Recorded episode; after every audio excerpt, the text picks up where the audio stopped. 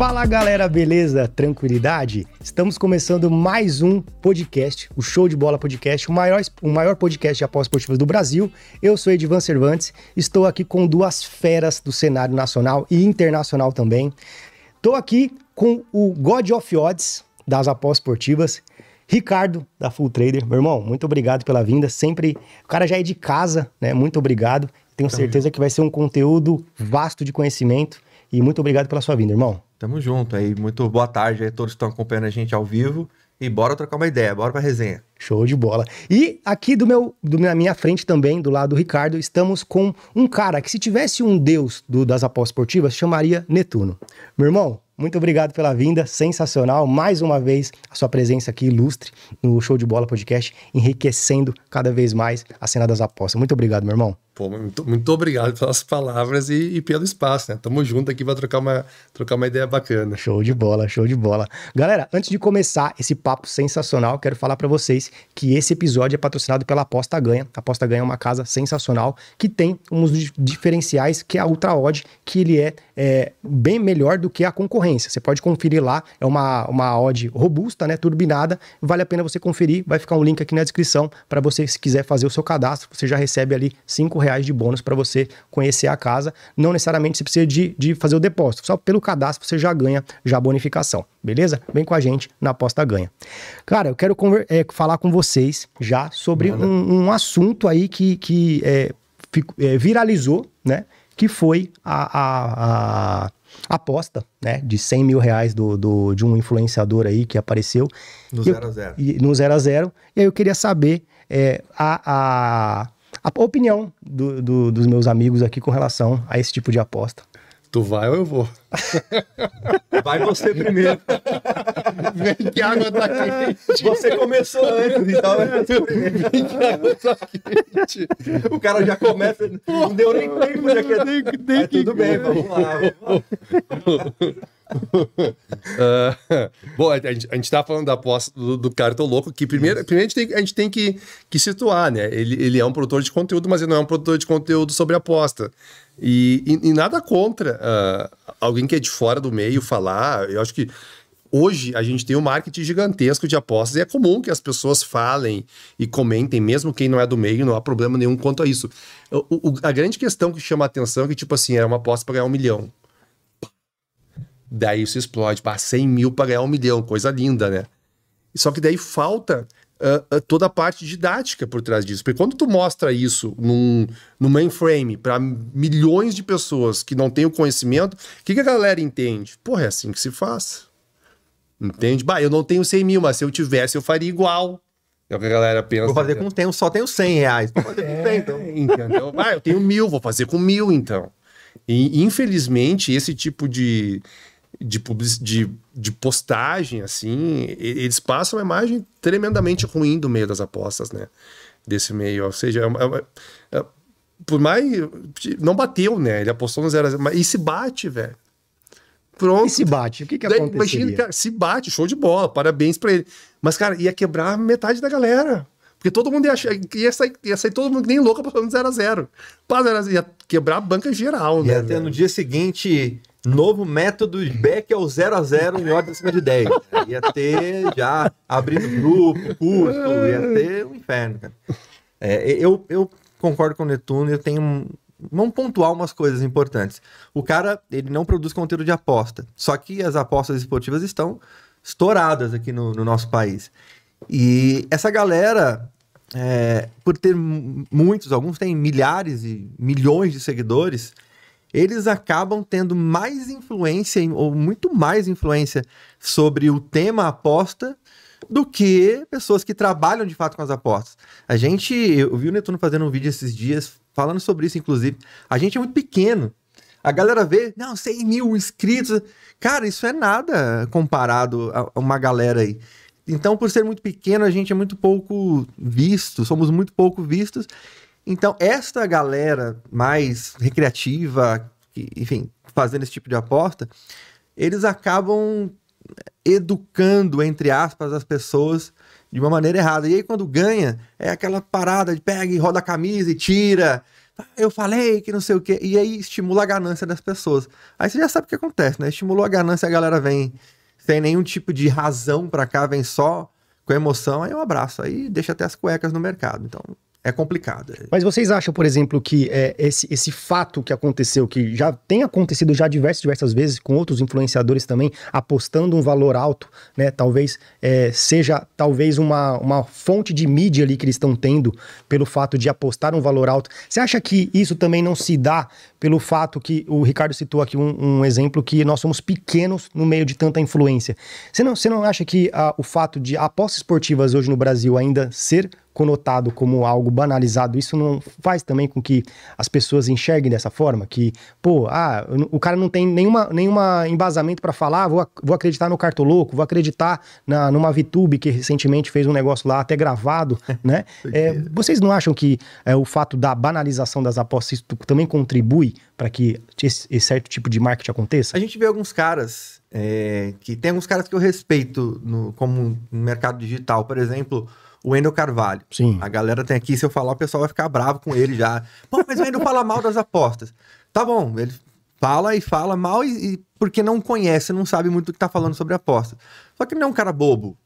O que que ele tá vendo? O que que tá chegando no ouvido dele? O que que ele tá vendo propaganda que tá chegando até ele? Ele tá vendo isso. Ele, tá- ele e outras pessoas, a, a nossa a, a população brasileira está vendo conteúdo de apostas que, vamos falar a verdade, não tem nada a ver com, com uma rotina de um profissional de apostas. Não é assim que se trabalha. O Netuno falava que uma galera que chegava lá e. Mas é assim que vocês operam aí, né? Cadê as odds altas? Cadê as odds Cadê boas? cadê né? milagre. É, então eu acho que nós estamos numa, numa fase que muitos influenciadores que não são de apostas vieram para cá para aproveitar o, o hype e não, não se preocuparam em entender, estudar um pouco mais sobre isso. Estão de fato apostando naquele jogo e torcendo para bater. E quando bate é uma alegria, né? E quando não bate, ah, não bateu. Só que a, a galera toda que foi junto com eles não estão nem aí, né?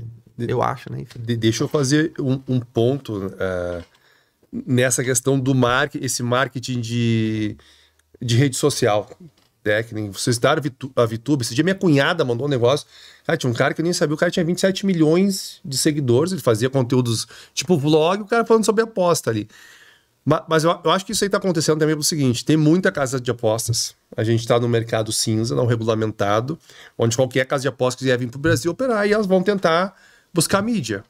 Na TV não tem mais como entrar, porque já tá tudo ocupado e é muito caro.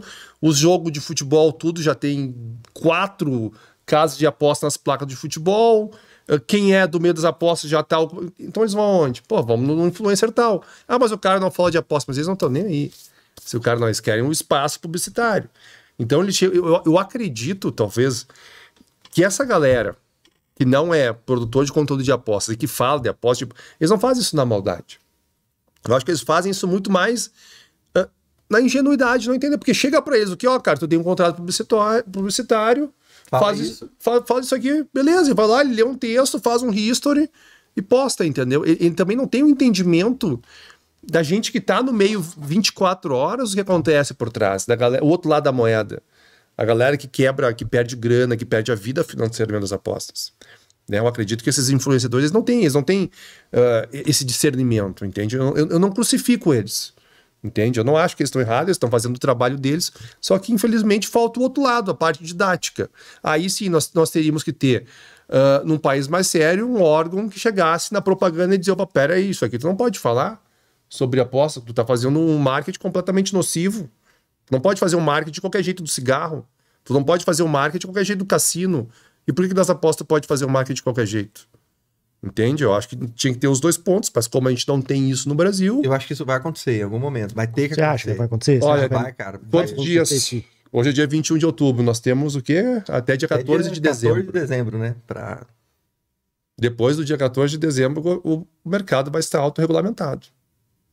E aí, para mudar alguma coisa, vai ter que ser feita uma lei para mudar. Então, e acredito que nós, nós estamos no período eleitoral, depois já tem Copa do Mundo, só se o- alguma coisa muito fora do previsto para regulamentar agora até o dia 14 de dezembro. Até o dia 13, né? Virou dia 13, meia-noite.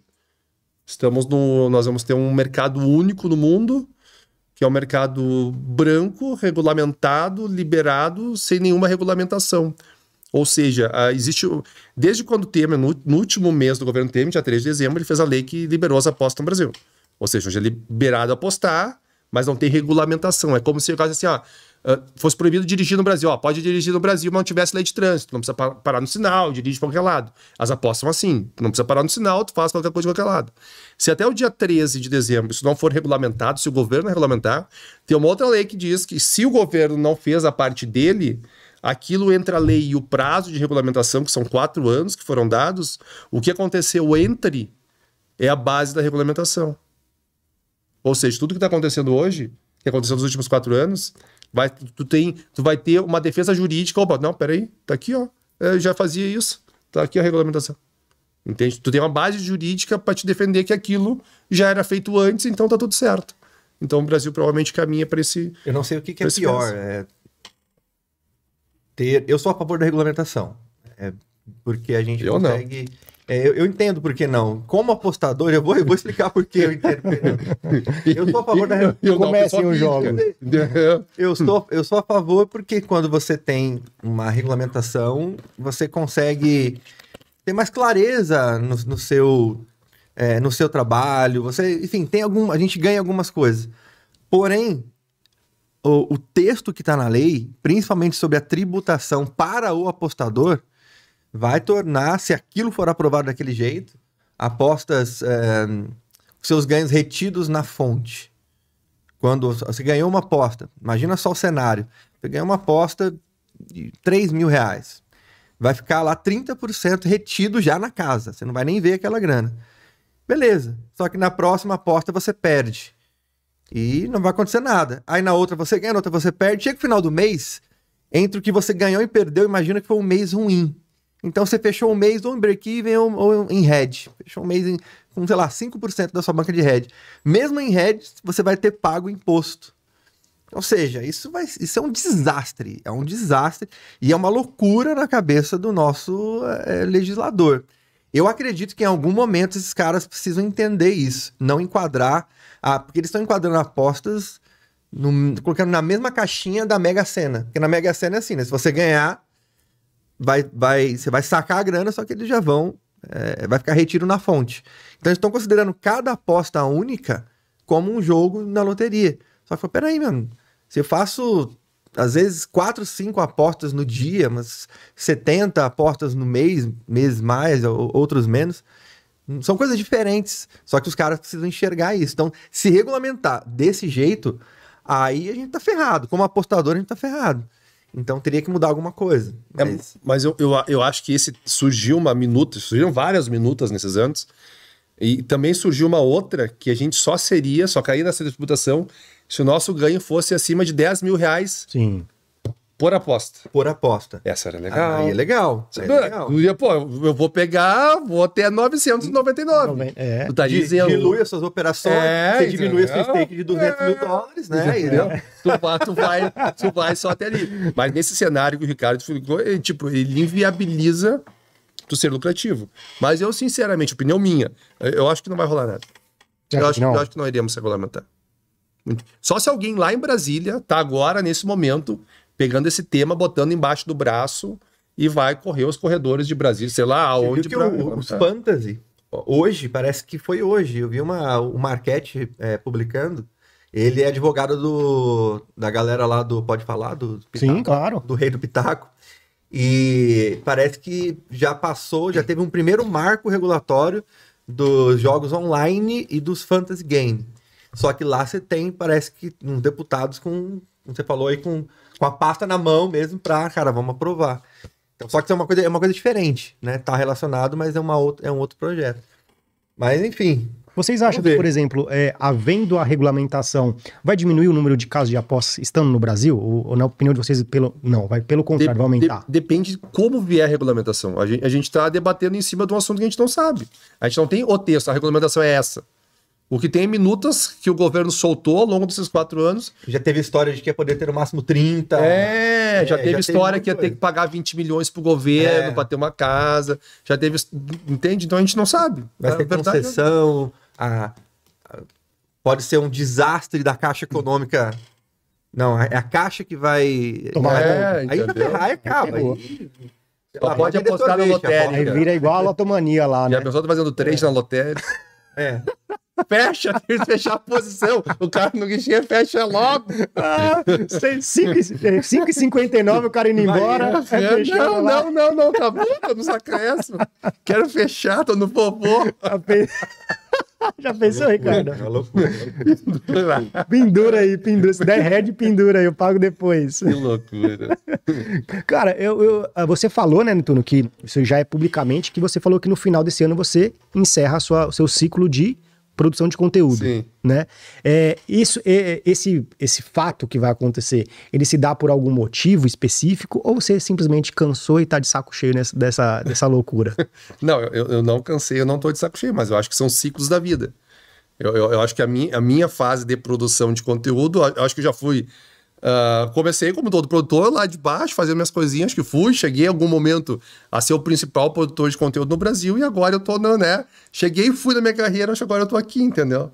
E daí eu não quero me tornar o bufão, eu não quero ir pra Parma tomar frango, entendeu? Eu acho que acho que tá numa hora legal, assim, de, de, de abrir espaço para Eu, eu posso discordar, né? É. Eu posso discordar. Claro, pode mas é discordar. claro. Você pode tudo, Ricardo. E, e- já. e você não discordando não seria Ricardo, né? É, exatamente. Só bota Eu- ele vir com uma estatística agora. Ah, né? vamos lá. Não, não vou dar pitaco, não. Só, eu só discordo né, dessa, disso que ele tá falando, de, dessa curva aqui. Acho que isso não existe. É, tá surgindo uma, uma molecada nova aí, é um pessoal novo, mas também é um conteúdo diferente. O, o, o tipo de conteúdo que cada um produz tem a sua conexão. Né? Tem a sua conexão. Tava falando aqui pra Divan. O, o meu conteúdo, ele é um conteúdo chato pra caralho. Como assim? É chato, cara. Eu, eu não assisto o jogo. O Netuno ah, ah, ah, assiste o jogo. Eu não assisto. Eu assisto dados, números. Então eu não tenho aquela. Não, não que você tenha que ter emoção, né? Não é isso, mas. é, o meu jogo é analisar número, interpretar número, probabilidade, risco e falar: olha, eu tenho um risco aqui. Eu tenho uma probabilidade média de 12% de gol a meu favor com o jogo com, com esses números. Quando o jogo tá com esses números, sobe, sobe para 18 e gols contras cai de 8 para 3. Tá bom, vou entrar. O mercado continua me pagando a mesma coisa. É, é, é chato, não é gostosinho.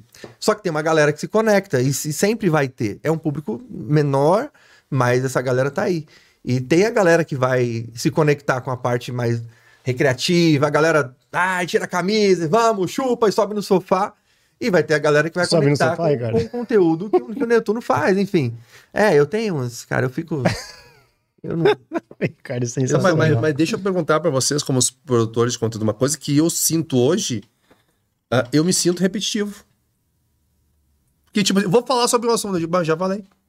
Vou falar sobre isso, mas também já falei sobre isso. Vou falar sobre gestão, já falei sobre gestão. Vou falar sobre... Mas tem Eu- gente eu- que tá te eu sei, hoje, mano. Eu sei, mas, mas, mas, eu, mas eu aqui dentro de cara, eu já falei sobre isso, mano. Obrigado, entendeu? Ah, já falei sobre isso, entendeu? É, é, um, é, uma, é, um, é um, foi um dos motivos também de ter criado o podcast foi pensando nisso. Porque tinha uma hora que não tinha mais o que falar, né? Então, por exemplo, antes de, de produzir o podcast, eu tinha acho que 400 vídeos postados. E hoje a gente tá com 1060, então assim, por causa do podcast. E eu ti- tinha esse, esse problema também. Mas é lógico, nem também o Ricardo falou, ah, são, tem pessoas novas. Mas também a gente acaba não querendo ser repetitivo, né? Acaba não querendo ser é, é, redundante também. Pô, falar de novo disso. Então a gente tenta pegar de uma roupagem diferente, mas também acredito que é, foi uma, foi uma da- das minhas dificuldades também para encontrar assunto, para poder falar de uma maneira diferente, uma abordagem diferente, né? E, e na opinião de vocês, por exemplo, Netuno, você começou nas apostas. Que ano que foi?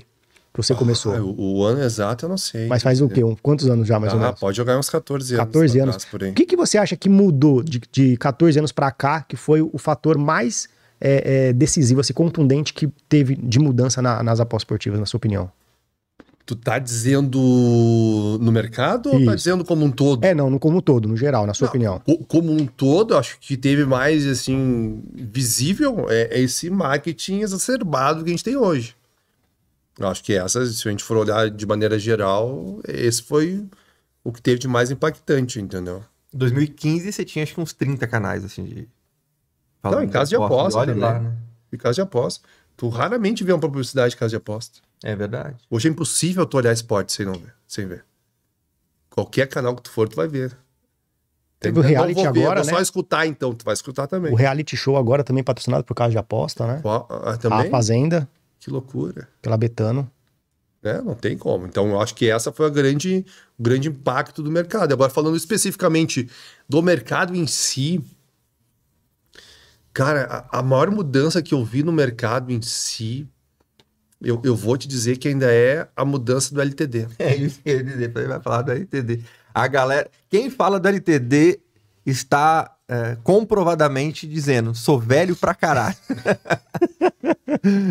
Cara, eu, Pô, Fala pra galera a história do LTD, eu falo às vezes, a galera, não, não era. Eu falo, era, cara. O- LTD era. o LTD é o de draw, né? Estar contra o empate. E daí isso lá nos primórdios, ia jogar qualquer time, não interessa não interessa o time. Tu entrava contra o empate. Algum time fazia 1 a 0 lindo.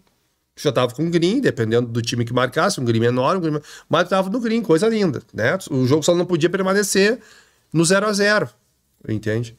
E, e, e- houve um ajuste, porque, por exemplo, tá jogando Barcelona, tá- Barcelona contra o Celta certo? A odd do empate, sei lá, tá lá 4. E o Celta marca o gol. Tu não vai ter green nessa entrada. Hoje, tu vai ter red. Porque mesmo o mercado, mesmo o jogo sem estar empatado, ele é mais provável que ele fique, porque é muito provável que o Barcelona faça um gol no jogo. Só que antigamente o mercado não percebia, ah, tá 1x0 pro Celta, então a probabilidade, puf, e tu tinha um green, entendeu? Então esse eu acho que foi o ajuste mais, mais O mercado não grosso. sabia, a, a precificação do mercado era mais eh, precária, vai, tinha mais tinha mais brechas. Existiam algum, algumas metodologias, como o LTD, que a gente dizia, cara, tô falando 2000, 2014, vai. Eram estratégias lineares, né? Que a galera falava que plana. plana, né? Estratégia, Estratégia plana. plana. Faz sempre isso aqui que vai dar bom. E dava. E dava. Independente como tá Nunca o vai jogo. mudar. Independente de como o jogo tava. Porque era o mercado que ainda não estava, né? Não, não estava conseguindo ajustar o preço. Hoje não, hoje com toda dado, ciência, todo o mercado já ele tá muito, eu não diria que mercado é 100% em todos os mercados, até porque eu não conheço todos. Tá, mas de- deixa, É, eu- mas- deixa, deixa eu te falar uma, uma coisa que tá, que tá acontecendo hoje. É... Não, não esqueci o que eu ia falar. Deixa pra lá. Desculpa te interromper. Segue, segue o bar. É, é isso, é, é a, a mudança para mim em relação a mercado é isso. O mercado, as casas de apostas, né, em si, ó, os até os apostadores profissionais evoluíram mais em relação a, a entender um pouco mais sobre, sobre o jogo, sobre o risco e, e começaram a precificar melhor, né, o jogo. Então, hoje em grandes ligas, o cara que é punter, por exemplo, eu não sou punter, mas o cara que é punter fazer grana em grandes ligas, como uma Premier League, por exemplo, é tenso. É tenso, porque se você precisa de uma simetria de informação, é assim que o Panther faz grana, né? Ele tem uma simetria de informação, ele tem mais informação que, que o mercado em alguma situação. E encontrar isso numa série C do Campeonato Brasileiro, alguma coisa assim, é uma coisa. Agora, numa grande liga, onde pô, os caras sabem até a cor da cueca dos jogadores, é mais, é mais tenso, é mais complicado. Como trader, vou puxar a sardinha agora pra, para os traders. Como trader, e tem uma coisinha que eu acho que o mercado não tem o que fazer com a gente, enquanto a gente puder entrar e sair numa exchange da vida. Que é você trabalhar o momento. né? Quando você trabalha o momento, tanto hoje quanto lá atrás, tem existe um outro tipo de assimetria, que é a assimetria é, do, do próprio risco. Imagina que você olha uma odd, sei lá, 1,80 para um time da casa. É esperado que aquele time apresente um determinado comportamento no jogo. Só que o mercado precifica, e ele é eficiente fazendo isso, com a odd de fechamento dele, ele precifica o jogo inteiro com aquela odd. Só que durante o jogo você tem várias oscilações desse time. E tem momentos que esse time de 1.8 tá jogando como 1.8. Tem momentos que ele tá jogando como, cara, a odd de- parece que a odd dele Como City. é, tá jogando com 1.3. E daqui a pouco ele tá jogando com a odd parece que tá 3. Então, como ele oscila, o trader consegue trabalhar esses momentos. Em back, em lay, às vezes fica 4, 5 minutos exposto, às vezes fica 20, dependendo do, do tempo que ele faz. Então, Isso é, já acontecia antes, isso acontece hoje e eu acho difícil, enquanto, repito, nós pudermos trabalhar ainda em exchange, entrando e saindo do mercado, essa situação, para mim, ela sempre vai continuar acontecendo, porque o mercado não tem o que fazer. Ele não pode pegar a odd do match odds no time 1.8 e ir lá para 1.30, daqui a pouco vai para 3. Então não é assim que acontece, né? O mercado de over. Pensa num jogo que tem uma expectativa mais under, o mercado espera um jogo mais, né, com poucos gols, e o jogo começa alucinante. Ele não, o mercado não consegue simplesmente mudar a odd 40 ticks uma odd que tinha que mudar. Então ele, ele fica segurando, aí você fica com uma exposição gratuita, né? Que a gente fala no over. Então essas coisas aí, eu acho que não mudaram tanto e eu nem vejo muita é, uma perspectiva de mudar no live. Agora em pré-live, eu acho que ficou mais apertado. A precificação pré-live, o mercado aprendeu mais. Tu sabe que isso que tu citou, Ricardo, talvez é a nossa grande vantagem, mas também é uma das maiores dificuldades que tem pra galera que vai pro meio do trade. Porque, vou dar um exemplo, tem um time que tá jogando, tem o Flamengo. O Flamengo daqui a pouco, não, Flamengo não, Flamengo é um, é um exemplo ruim. Tem o Fluminense, mod 1,80, jogando, sei lá, contra o Curitiba, por exemplo, não é brasileiro. 1,80 odd do Fluminense. Começa o jogo, o Fluminense pau em cima do Curitiba. Mas lá em cima, que parece o Bayern de Munique, né? O Curitiba não consegue sair da intermediária. Tá jogando, digamos, com odd 1,30. Back. Até o Casagrande na transmissão fala: olha, só dá Fluminense, tá muito perto do gol. né? Deu mercado, veio ali para 1,60, pode vir beliscar 1,50. E daqui a pouco o Fluminense não marcou. E daí o, Fluminense, o jogo começa a entrar num, num, num, outro momento, Curitiba começa a atacar, o Fluminense recua, aquela odd que o trader entrou em 80 e ele viu bater 1,50, já não tá em 50, já tá voltando para 1,80. Aí o cara pensa assim, pô, tava 1,50 e eu não fechei. Porque tava quase acontecendo o gol. E eu não vou fechar 1,80 de novo no 0x0. Tava com baita green, vou fechar no 0x0 agora. Não, eu vou esperar só até o intervalo. Uhum. Né? Tá com 30 minutos já. Porque daqui, vai que daqui a pouco, daí vem a esperança. Vai que daqui a pouco o Fluminense, vai que o Diniz fala alguma coisa, o cara começa a jogar. E daí aquela lógica que tava em 80, ela termina o intervalo a 2. E aí o cara entra no inferno astral. Pá, porque tava em 50 e eu não fechei. E eu vim no 0 a 0 Eu devia ter fechado no 0 a 0 não fechei. E agora já tô perdendo 20%. E agora o que, que eu faço? Vou levar só até os 60. Né? Porque vai que sai um gol logo no início. Ah, Volta aí, mudado o time, né? Isso, o cara que não tem método, disciplina, se perde. O Panther não sofre isso. O Panther né? não. O Panther não passa por isso. Agora o trader, sim. O trader precisa tá preparado para esses momentos aí. E a maioria da galera que vai se perde, porque de, de, quando terminou o jogo ele perdeu o stake inteiro. E ele vai xingar o Cano, que errou o gol, o juiz que deu empenho, xinga todo mundo, menos ele que devia ter fechado quando ele devia ter fechado. Uma terceirização de responsabilidade. Né? Exatamente. Né? Essa é uma das maiores dificuldades do trade, entendeu? Cara, eu tenho uma coisa. Isso a gente poderia discutir. Ah, é porque o cara não tem método para trabalhar. Óbvio que sem método, o cara fazer trade aleatório não vai rolar. Não importa a forma com que ele cria método. Eu e Netuno, por exemplo, trabalhamos de forma de, forma de criar metodologia diferente.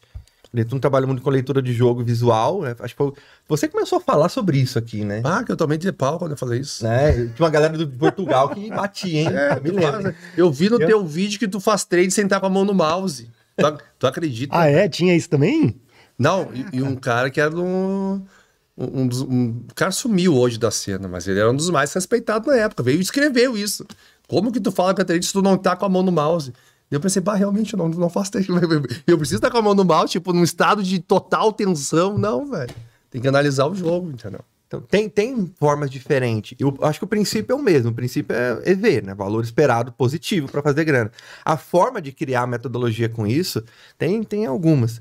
Só que é, eu, já, eu já pensei que em algum momento que não fazia grana com aposta, quem não tinha método.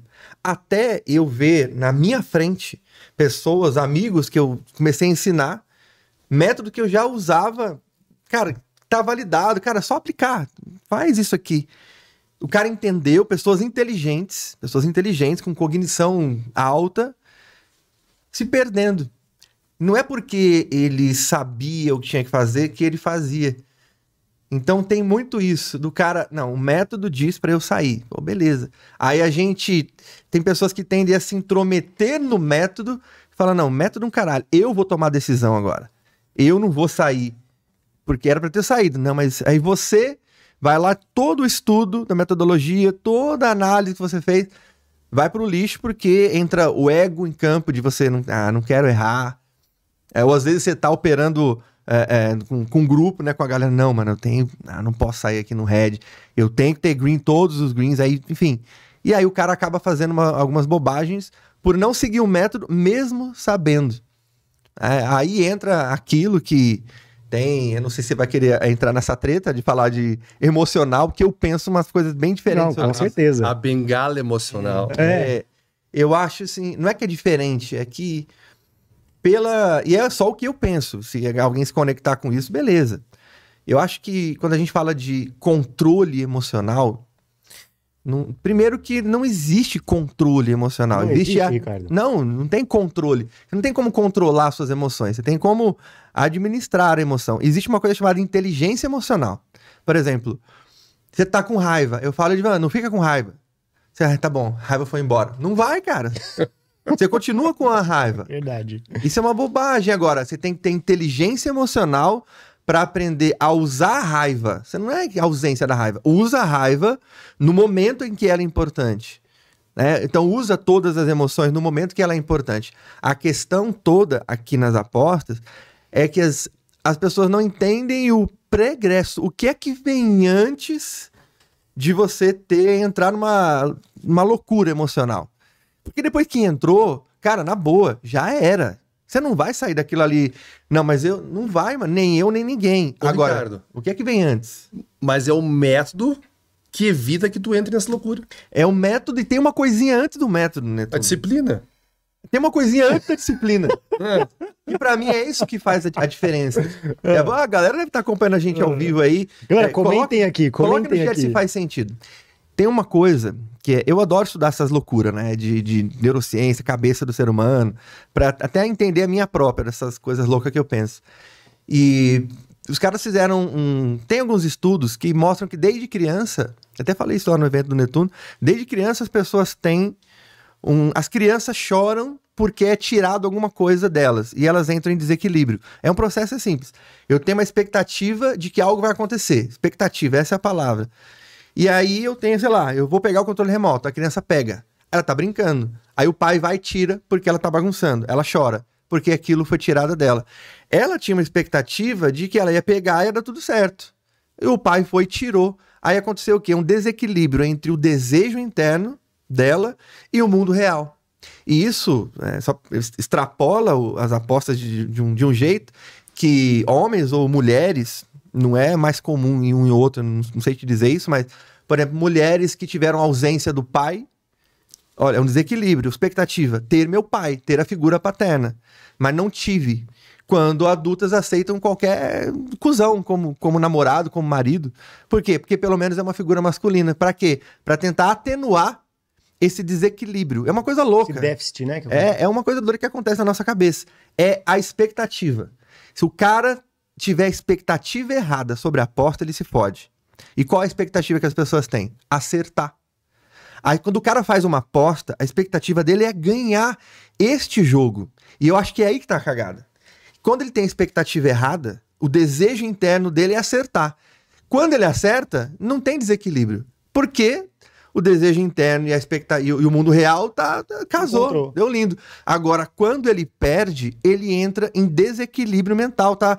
Eu esperava isso, só que aconteceu isso. Cara, é é, é inevitável. É o É, emocional. é, é emocional. Agora, por que, que o cara sente isso? Porque ele acredita na coisa errada. Se ele acreditar de que, ó, foda-se esse jogo aqui. Não importa esse jogo.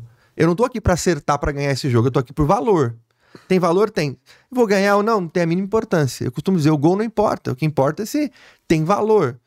Se ele aceitar isso de verdade, aceitar o risco de verdade e fazer o trade sem ter nenhuma expectativa de acertar o resultado desse jogo, a probabilidade de ele entrar em parafuso, a probabilidade dele ficar desequilibrado é muito menor, porque não tem um desejo que não foi atendido. Eu não desejo acertar esse jogo. Eu tô operando o método. Se, esse jogo é só, é só um pequeno pedaço de um monte de outras coisas. Aí você diminui muito a probabilidade de entrar em desequilíbrio. Então, controle emocional é um, é um problema? A, a emoção é um problema? É. Mas para mim não se resolve com. É, não dá para se falar em controle emocional na hora da aposta.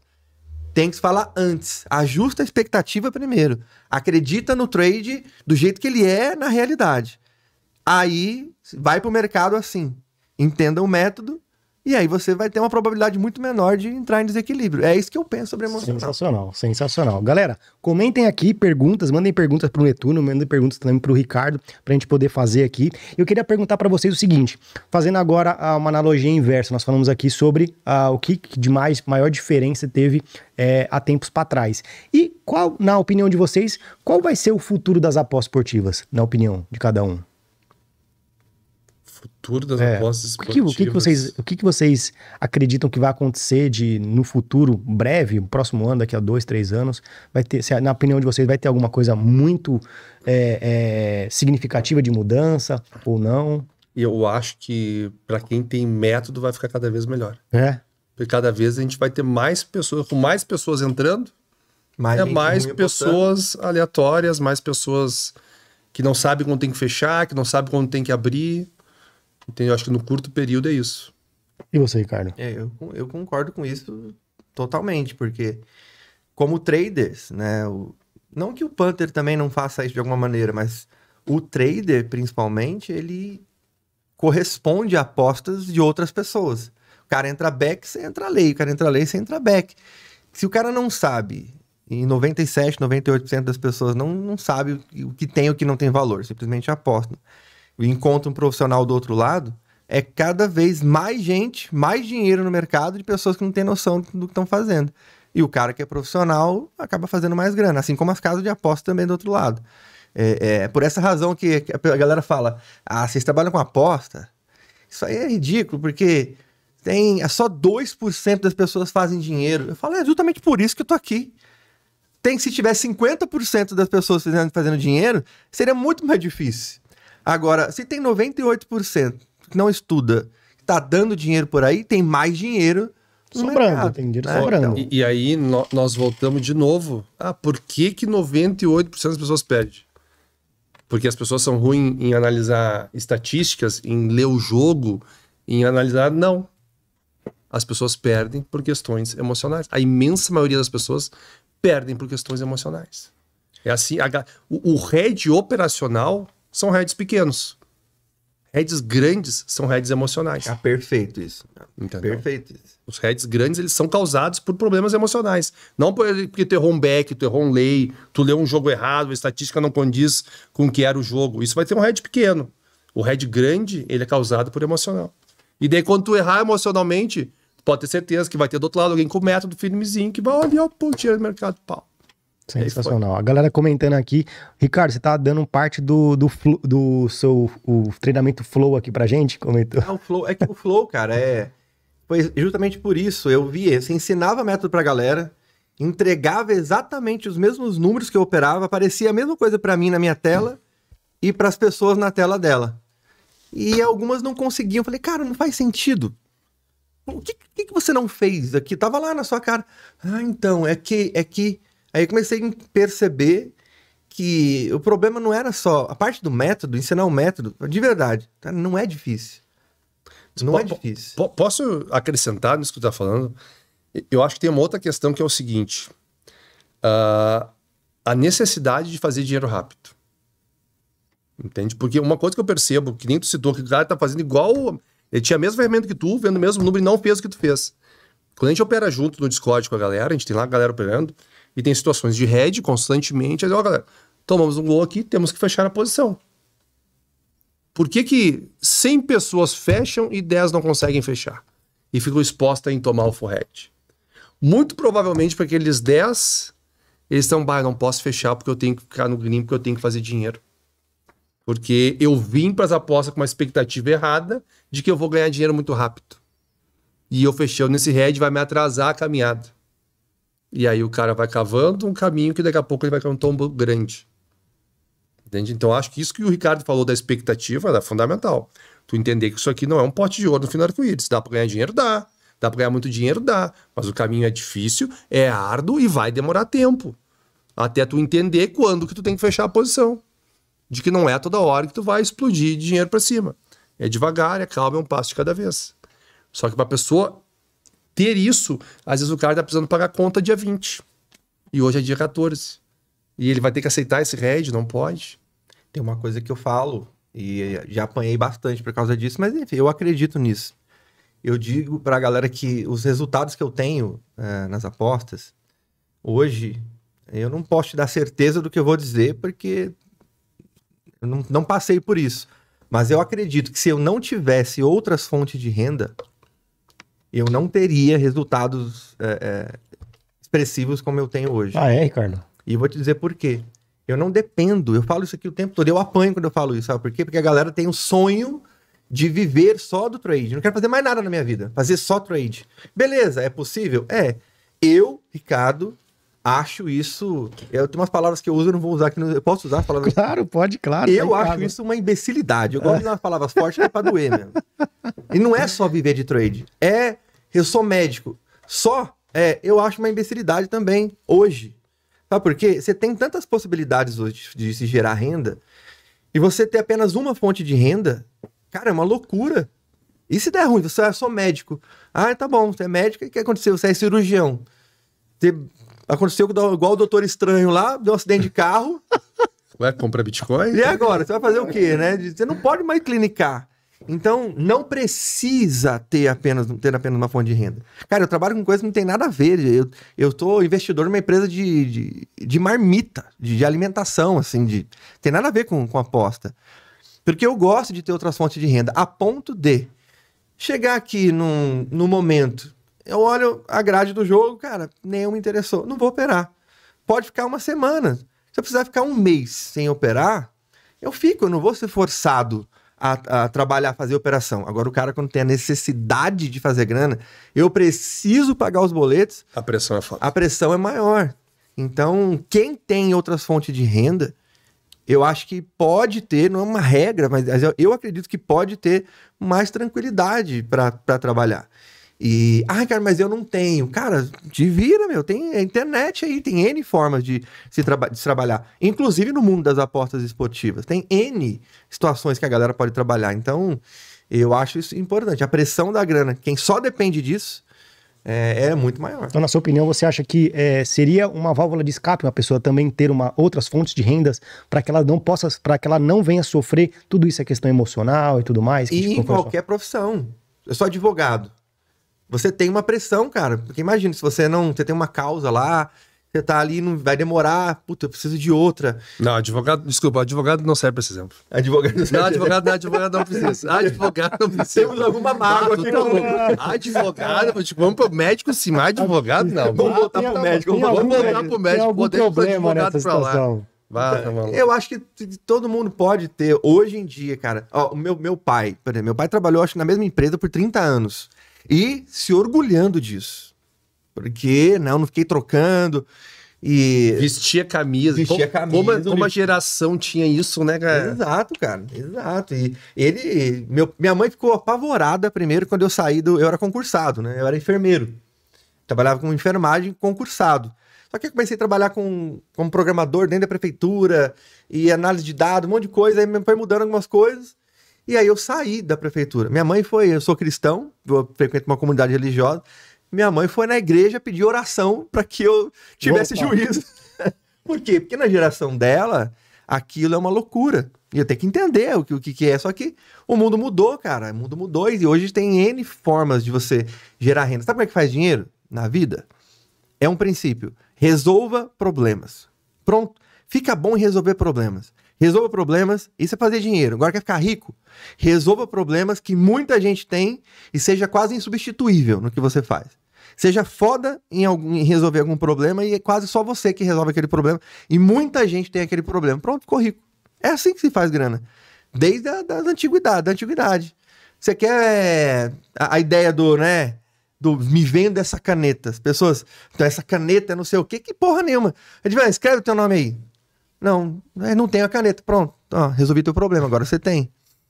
Tudo na vida é sobre resolver problema. Então, é um, é um parênteses aqui. Mas se as pessoas começarem a ficar ligadas nisso, você tá aqui, ó, tá gravando aqui um podcast. Olha quantos problemas foram resolvidos aqui, ó. Água, precisa de água. Microfone, o cara, produção. Todo mundo tá aqui fazendo dinheiro. Por quê? Porque todo mundo tá resolvendo algum problema. Então, o cara que fala que aí não sei como fazer grana, pensa, vai resolver algum problema de alguém, vai lavar um carro, você tá resolvendo o problema do cara que tá sujo. Você contou da sua história no outro podcast que você começou vendendo brigadeiro, né? Você contou a história, né? É, eu vendia, vendia brigadeiro na rua, pão, trufa. É porque eu, eu, eu tinha um problema, eu queria ter as coisas, não tinha, porque meu pai não tinha grana. Então eu comecei a fazer grana. Meu primeiro mês vendendo trufa, pão na rua, eu fiz mais dinheiro que meu pai, que trabalhava já naquela época há 20 anos numa empresa. É, é risco, nosso jogo é retomar risco. Você tem risco quando você vai comprar uma trufa e quando você vai fazer uma aposta. Por quê? Vou lá e você gasta 100 reais pra fazer trufa. Se não vender, fudeu. Você come? Vai ter que comer. É, então, agora, e se vender? Você dobra a grana. Fica fribetado nas trufas. Fica fribet- fica fribetado na trufa. Come tudo. nas Come tudo. Mas esse é o jogo, cara. Esse é o jogo, assim. de- Eu tenho um- uma, um- uma fala um pouco, alguns acham que é agressivo sobre gerar múltipla fonte de renda, porque a minha origem é muito pobre. É pobre mesmo. Nu- Nunca passei fome, mas passei muita vontade. Muita vontade. E por ter já feito essas paradas de vender coisa na Tu rua, tinha um Super NES? Super NES, não sei nem o que. O NES, o Nintendo que, no- que tinha nessa época. Não, eu, eu já tive um Super Nintendo quando, quando já tinha uns cinco videogames acima. É. Aí eu conseguia comprar um Na Super feira do Nintendo. rolo lá. Tu sabe que essa é uma das grandes frustrações que eu tinha. Eu nunca tive um NES, cara. E daí agora eu comprei o Xbox, o, o Series X. É. Eu comprava, vou lá, comprei o melhor videogame que tinha. Cara, é uma frustração de não ter o NES, cara. De não ter. E, e isso era uma coisa que na nossa. Sabe o que, que eu fiz com o meu primeiro salário? É. Tinha. é, eu ganhei acho que 272 reais. Meu primeiro salário, assim, antes de, de fazer essas coisas, de vender coisa na rua. Você Eu. trabalha na empresa mesmo? Uma empresa? É, trabalhei numa empresa, o cara me deixou trabalhar um ano com ele lá pra me ensinar o que, que era trabalho. Eu tinha 14 anos. É. Primeiro salário, eu juro pra vocês, eu fui no Carrefour, comprei uma bandeja de brigadeiro, comprei um engradado de, de danoninho, dois flan, Danone flan, nunca me esqueça disso. Uma caixa de bombom da Nestlé, uma caixa da Garoto e uma caixa da Lacta e um patins. Caraca, Gastei tudo e voltei no busão, enlouquecido pra chegar em casa, vestir o patins, comer o brigadeiro e o Danone ao mesmo tempo. Por quê? Escassez, cara, escassez de... Não tinha em casa isso. Meu irmão comprava, meu irmão comprava a caixa de bombom, me dava só a porra do Lolo. O Me- Smash. Comia só o Smash. O Milk Smash. Bar. O Milk Bar. Smash. Era, mano, quando eu pude comprar o meu próprio, eu vou comer essa porra tudo sozinho. E Deu aí caganeira lá, né? Mano, sério, eu comia, mano, aquele negócio. Eu, eu começava a suar assim, E eu deixou, suava. deixou o Smash pro teu irmão. Ô, mano, aqui eu batia. Mas é mó barato isso, cara. Fazer a própria grana, né? Entender, enfim. Enfim, essa. E aí, por conta disso tudo, quando os caras chegam com mimimi comigo hoje, é que você não sabe a minha situação. Eu falei que, cara, eu não sei qual que é. A gente é pobre, a gente que nasceu pobre é mais difícil mesmo, mano. Ah, o cara já nasceu rico, pra ele é mais fácil. É, tá bom, é. E aí, vai morrer assim? Foda-se. você- Não tem jeito. O pobre se tem que se fuder mais mesmo, senão não consegue. Só que eu falo, e aí, mas você vai fazer alguma coisa? Tem que fazer, cara. Então, é isso. Eu, eu não gosto desse, do mimimi de, ah, eu não consigo, não consigo. Aí entra a preguiça também, a vontade que você tem de ter alguma coisa. Eu queria ter um patins. Fui lá, deu um jeito. Eu queria outras coisas. Eu não sei porquê, eu nasci no lugar errado. Eu sempre quis ser rico. Ter as coisas que rico tinha. É.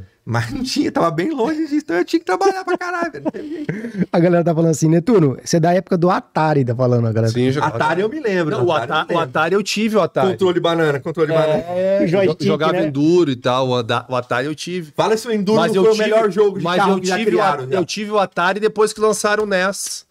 E daí o preço do Atari foi lá pra baixo, minha mãe me deu o Atari. Pô, mãe, era um NES, mãe. E um que era eu um telejogo, E ela lembra assim, ah, telejogo? precisa ter videogame aí. telejogo, telejogo, a galera telejogo. falando telejogo. Que tinha os bonequinhos É. que davam de boxe que dava soco no- nos outros. doido. Ah, esse é muito precoce. Esse aí é bem. Esse é muito precoce. Muito precoce. Atari, a galera das antigas, Atari, o melhor jogo de, de, River Ride. carro, assim, que já, que já existiu. River Ride Era, era o- era o, o, o. Enduro. O Enduro. Sensacional, Enduro sensacional. era chato pra caramba. Eu não, eu não, não cheguei a Ninguém passava da segunda fase. É, né? tinha uma fase que ninguém Ah, é? passava ali. Ah, ô Netuno, eu quero. Eu, cara, eu, ontem você fez uma postagem, né? E aí comentou até. Colocou eu e o Ricardo na, na, na, na- postagem e tudo mais. Dessa galera que talvez te- esteja criticando ou enchendo o saco das pessoas pelo fato de, de você, ah, uma das maiores referências, participar de, de podcast, participar de, de mentorias, participar eh, de lado de outras pessoas. Cara, eu queria saber sua opinião de fato sobre isso, pra gente colocar uma pedra sobre isso. É, é, qual é a sua opinião? Você acha que tá muito mimimi? Você acha que a galera é, é, tem que parar de pegar no pé? O que, que, você, o que, que te motivou também a você a, a, a- fazer aquela postagem? Não, eu, eu acho que não, não é questão de mim, eu acho que simplesmente. ah, vou te dar. Como eu vejo as coisas, eu estando aqui hoje, eu estou conversando com pessoas que nunca me viram, que nunca me acompanharam. Quando eu falei no Instagram do Ricardo, eu falei com pessoas que nunca me viram, que nunca me acompanharam. Então, toda vez que eu falo para algum público, eu estou passando a minha mensagem. E eu acredito que eu posso, se a pessoa vier consumir o conteúdo, eu posso ajudar ela nessa caminhada. Entende? Então, por isso que eu vou em vários lugares que me convidam, entendeu? Só que tem gente que, ah, tu não podia falar com fulano, tu não podia falar com ciclano. Porque a, a grande... se- sempre tem um, um burburinho, mas como agora o Lucas Tilt, que querendo ou não, ele é hoje o maior produtor sobre a pós-esportiva no Brasil. É só olhar os números dele. É. E ele chegou e me convidou, tu não quer dar uma aula para meus alunos? Eu falei, cara, que oportunidade grande que eu tenho de falar para pessoa. Provavelmente vai ser a vez que eu vou falar com mais pessoas de fora da minha bolha, porque eu vou estar falando para um monte de gente que talvez nem saiba quem eu sou. Eu digo, cara, vou lá, marca o dia aí, vamos lá, vamos fazer, eu vou dar essa aula para teus alunos. E show de bola. Daí, ah, tu não podia, porque ele vai usar a tua imagem. Não sei. Eu não sei se o Edivan Cervantes não está usando minha imagem aqui. Né? Então, tipo assim, eu sei, o meu objetivo é levar a palavra à frente, ajudar a galera que está nesse meio. Se o pessoal me ouvir e vier consumir o meu conteúdo, eu acredito que eu posso ajudar eles no meio das apostas, então é isso. Mas pode ter alguma coisa, não sei. Aí a gente pode entrar num- numa variável infinita, entendeu? E você, Ricardo? O que, que você.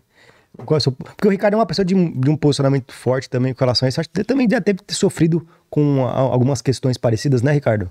Ah, sempre que você fala alguma coisa que é um pouco disruptiva, como o Netuno falando falando de leitura do jogo, lá atrás, eu comecei a falar de, de números numa época que ninguém falava sobre isso, não prestava atenção. É, e você apanha um pouco, né? E aí eu apanhei bastante lá atrás, eu apanhei bastante. Eu apanhei de caras que a gente troca ideia hoje, e os caras falam, pô, mano, é, hoje eu vejo do que, que você estava falando. Também mas- pra falar de números, caramba, o negócio é leitura de jogo, ataque, defesa. É isso. Bacana pra caramba o cara falar de números. Ah. O Ricardo falava assim: eu não queria nem saber qual é a cor da camisa do time, velho. Cara, assim, eu, é, eu já vou responder a, a sua questão, mas eu, eu sei exatamente o que é as pessoas apanharem, assim, por conta de um, de um conteúdo. E às vezes você não tem maturidade para lidar com isso. Enfim, eu, eu passei por momentos muito imaturos na minha, na minha trajetória. Doidos, assim, às vezes de ligar uma câmera e falar merda pra caralho, assim. De. Sério, assim. Então, aí você vai amadurecendo, né? Você vai, não, mano, putz. E tá tudo bem, eu não me arrependo de nada, sabe por quê? Porque foram as coisas que eu fiz, que eu passei, que me transformaram na pessoa, na maturidade que, que eu tenho hoje. E faz parte do jogo. ah, beleza. Agora, tem uma coisa que eu acho que eu gosto sempre de pontuar. Tem pessoas idiotas discutem pessoas. Pessoas inteligentes discutem ideias. Independente da pessoa. Gente tá falando aqui do Wendel. O Wendel Carvalho, é, ele tem um conteúdo incrível na parte de inteligência emocional, geração de múltiplas fontes de renda. É, é muito bom o conteúdo dele. A- essas ideias dele sobre isso. A ideia dele sobre a pós-esportiva, ele é bem equivocada. Só que eu não vou falar, "É, o cara é um idiota só porque ele falou, ele tem a ideia errada sobre a pós-esportiva. Mas peraí, as Mas outras... ele, mas ele fala mal das apostas? Fala, ele é um idiota. fala bastante. fala bastante. Eu não conheço, cara. Eu Só tô... Então tem... Um corte Não, mas agora. ele, ele fala mal porque ele, É o que ele vê. é que ele, ele vê a aposta do cartão louco. Exatamente. É, Ele usa aquilo pra baixar a lenha. é a tal da... da Ele olha o na- Blaze, Blaze. Pô, mano, tá de sacanagem Exatamente comigo, mano. Já ouviu falar na síndrome de Dunning-Kruger? Já ouviu falar esse, esse nome, não? Não, Fred Dunning- Kruger. É Dunning-Kruger. a mulher do Fred. São né? dois caras mulher. que...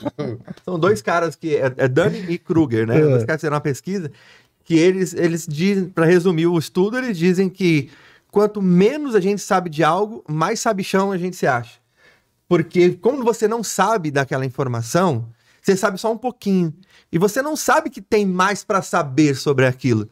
Então, para você, tudo que tem para saber é o que você sabe. Aí o cara emite uma opinião como se ele soubesse de tudo sobre aquilo. É o que acontece com o Ender quando ele fala de aposta. Ah. Ele, ele, aquilo que ele sabe, ele acha que é tudo que ele sabe. E a gente faz isso com outras coisas na nossa vida. Então, eu não, eu não gosto de discutir as pessoas.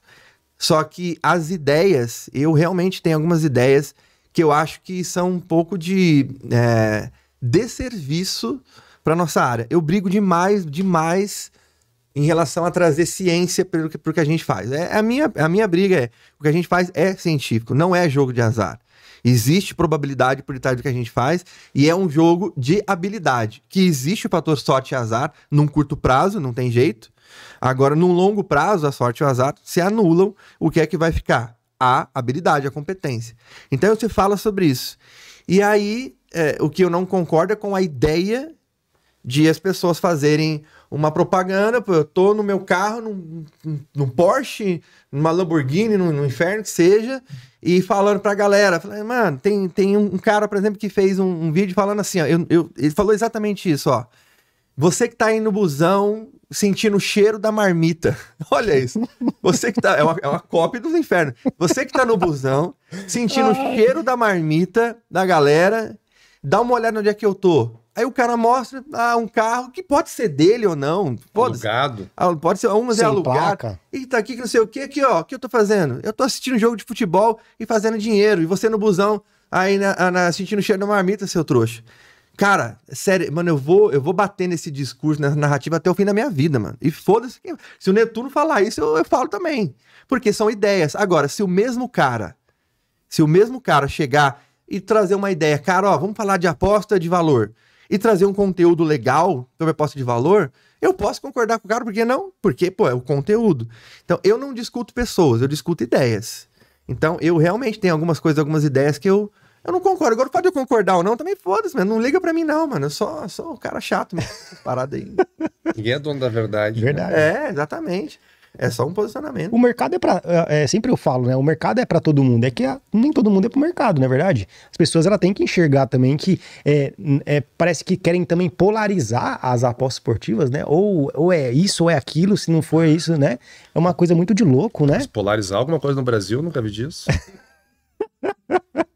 Eu- eu- na- época que o Ricardo era agressivo nisso. que- Ah, na época que ele era? O pessoal me mandava mensagem assim, Netuno, olha o que o cara- o Full Trade falou. Eu digo, ah, meu, deixa pra lá, velho. E, Não cara, dá- eu- eu eu Mas nu- Netuno, tu tem que falar sobre isso. Não vou falar, meu, não tô afim. Teve uma Grava um vez- vídeo sobre isso, não vou gravar. Teve uma vez, você lembra quando o BO do Martingueiro? Qual o B.O. do Martin? Martingueiro teve Qual uma vez. né? Cara, gente, é, é bom nós não entrar nesse assunto Martin aqui. Teve uma vez. Não, eu Já falar. dizer que não é bom nós entrar nessa de Martin. A gente pode quebrar a banca. Briga, briga. Tem- Não, a gente pode quebrar a banca de quem está nos ouvindo, entendeu? Porque, cara, teve, um- teve um dia, o Netuno fez. O Netuno faz vários experimentos, né? Ele adora fazer experimentos de. Vou fazer um experimento aqui, pá, no, no método tal, não sei o quê. No bot agora você já fez uns 50 Não, experimentos. o né? do Martin Gale aqui, tá falando que a galera votava e eu fazia aposta. Não, não era isso. É que teve um, você vai se lembrar. Ele fez algum vídeo de Martingale e no mesmo dia eu fiz um vídeo falando do Martingale, o caralho. Eu lembro disso. Eu lembro disso. E eu fiz um vídeo por quê? Porque eu, ah, eu, vou, eu vou sempre ali pro, pro número do negócio. E aí eu fiz uns cálculos falando, cara, se você fizer martingale, porque como que as pessoas fazem martingale? Não tem método. Infinitamente. É assim, eu vou operar, se eu perdi eu dobro. Mas o método, não, o método é o martingale. E aí eu falando disso, eu falei, cara, martingale não é método. Martingale é uma forma de gestão de recuperação. Agora, você vai usar martingale como uma metodologia, é uma outra história. Então eu tava falando disso. Só que o Netuno tinha feito um vídeo falando do martingale, mas com método. Mano, no dia seguinte, era uma um monte de mensagem. Que, que não sei o que, você viu que o Netuno fez um vídeo que não sei o que, e mandaram mensagem pro Netuno, mas você viu que, Ricardo, o que, que você fez? Você mandou uma mensagem pra mim. O que, que você fez ontem? Que tá todo mundo mandando mensagem pra mim que eu tenho que responder você. E a galera põe muita pilha, mano. A galera põe Ah, pilha. a galera que é treta. É. Que é o caos. Meu, se a gente passar, se a gente sair daqui, todo mundo, vamos caminhar e comer um lanche lá, a gente passar na frente de um bar e tiver dois caras brigando, a gente para pra ficar olhando os caras brigando. É verdade. assim, é da natureza humana. É verdade. né? A gente, a gente é de uma natureza muito violenta. Tem uma galera que é briga, a galera que é treta. É verdade. É. Sensacional. A galera que é treta. O pessoal da Get Up Trading tá falando assim: Netuno, Que é- diz pro Netuno que o mar tá bom pra surf aqui no sul. É os guri. Tá dizendo aqui. Um abraço pro O Farina. Christian, O, o Farina, que é lá da. brabo demais. Mora num lugar que tem 850 habitantes. E aí ele o é um deles. E ele é um deles. Ele é um deles. Ele falou, ele falou assim que a filha dele, é, o filho dele estuda na mesma escola que seus filhos, né? Que você E é um junto de topic e tudo. É, um abraço pro Farina. Sensacional. Eu queria saber de vocês o seguinte: é, histórias de, de, de seguidores, assim, o Netuno posta muito, né? Postava muito com relação a, a fatos impactantes que vocês recebem. Vocês podem contar pra gente, assim, um, um fato de um seguidor que foi muito impactante pra vocês? Falar, caralho, que merda que aconteceu na vida desses caras? Só, só as merdas ou, coisa boa? Boa também, né? Bom Eu também. tenho algumas histórias. É, o Netuno acho que tem muito mais que a galera manda pra ele. Eu tenho uma que me impactou. Ah, Isso já tem uns três anos, ah, mais ou menos. Um cara que eu tenho, tinha, né, dentro de um, um treinamento que eu tinha lá atrás, um módulo que era de gestão de tempo. Tempo, para gestão de tempo. Eu tinha acabado de me formar, estudei a parte de Master Coach para aprender algumas coisas. Então eu tava, sabe, animado de falar pra galera sobre ferramentas de para você é, ter mais performance. Então eu tava naquela pegada. E eu criei um módulo falando de gestão de tempo. E assim, deixei lá para ajudar, mas nunca imaginei que alguém ia é, mudar a vida de alguém falar com aquilo. coisa. Um cara mandou uma mensagem pra mim é, com uma foto dele com a família na costa do Sauípe, Ah, na Bahia. Ele falou: Vou te contar a história dessa foto. Ele simplesmente falou assim: Ricardo, tava lá no, no trabalho, um cara bem sucedido, enfim, tava no trabalho, decidi ver o teu módulo da gestão de tempo. Assisti, achei incrível e percebi que eu estava deixando minha família muito de lado, não estava focando nisso, estava focando muito em trabalho. Decidi fazer uma surpresa para minha esposa, para minha família. Comprei passagem para ir para a Costa do Sauípe e, né, todo bonitão chegar em casa, vamos pegar lá duas semanas de férias, vai ser maravilhoso. Quando ele, quando ele chegou em casa, a esposa estava com as malas feitas para ir embora. Por quê? Porque ela estava cansada, enfim, falou que vou passar um tempo na casa da minha mãe. E aí, enfim, o, pra talhar a história, ele falou que naquele dia conversou com ela, mostrou as passagens, ela começou a chorar, porque eles- ela estava cansada mesmo, de rotina de casar, de casamento, e o cara não tinha tempo. O, o fato, o final da história foi, esse cara, ele viu um módulo que eu falei de gestão de tempo, que não tinha nada a ver com trade, comprou as passagens de, surpresa e talvez isso tenha salvado o casamento do cara. E ele mandou, mandou a foto dele, da família dele lá na Costa do Sauípe, todo mundo feliz, me mandou essa história. Eu nunca mais esqueci. Caraca. e a partir velho. desse dia, qualquer coisa que eu tenho pra falar, eu falo pra caralho, as pessoas já falam, para de falar, porra.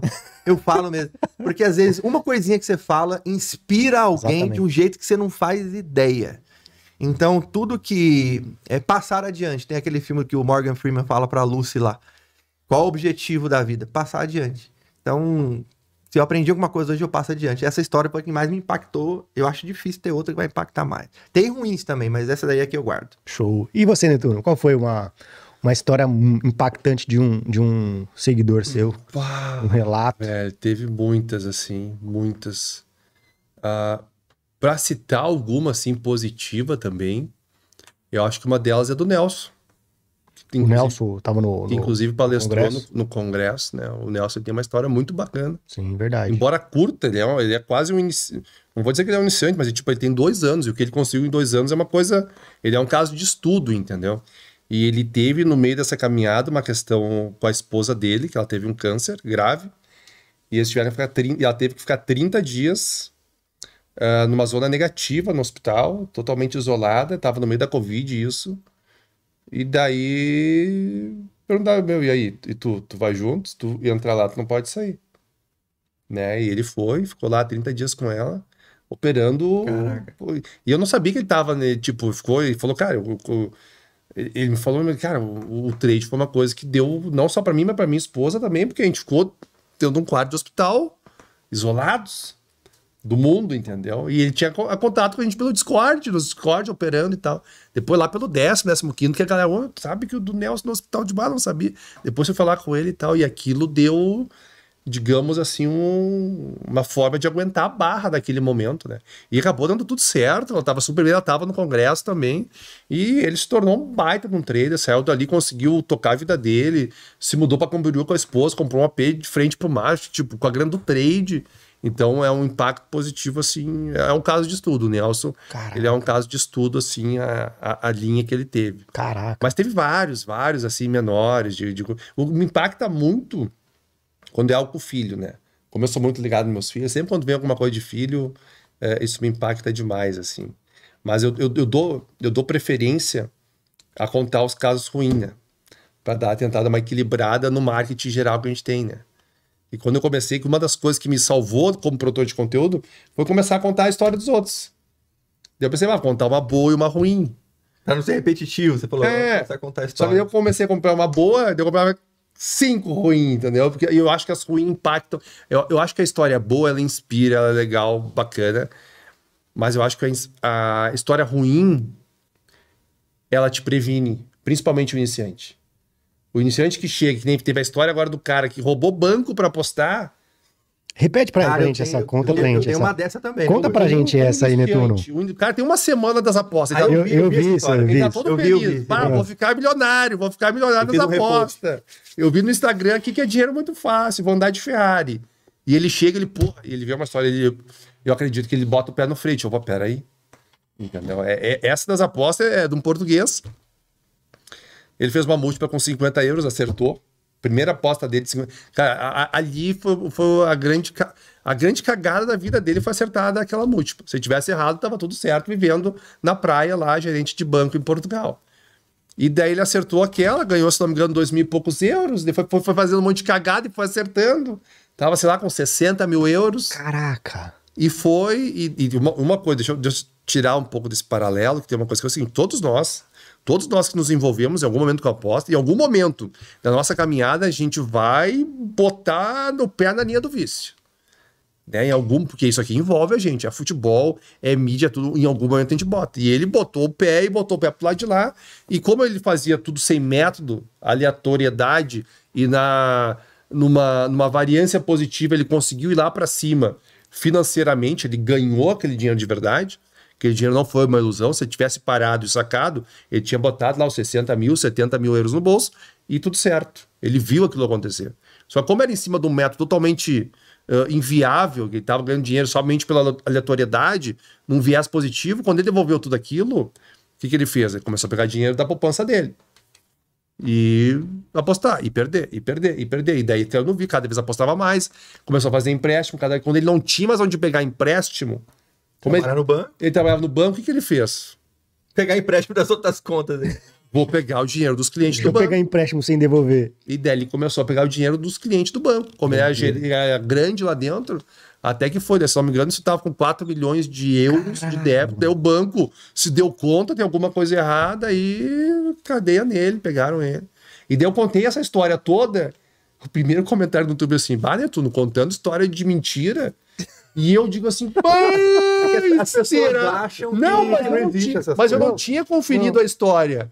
E eu digo, mano, não é possível, o cara me contou essa história, eu contei de mentira. Daí nos outros já era tudo com as reportagens de Portugal. Saiu tipo no Fantástico em Portugal. Foi um caso de famoso que teve lá.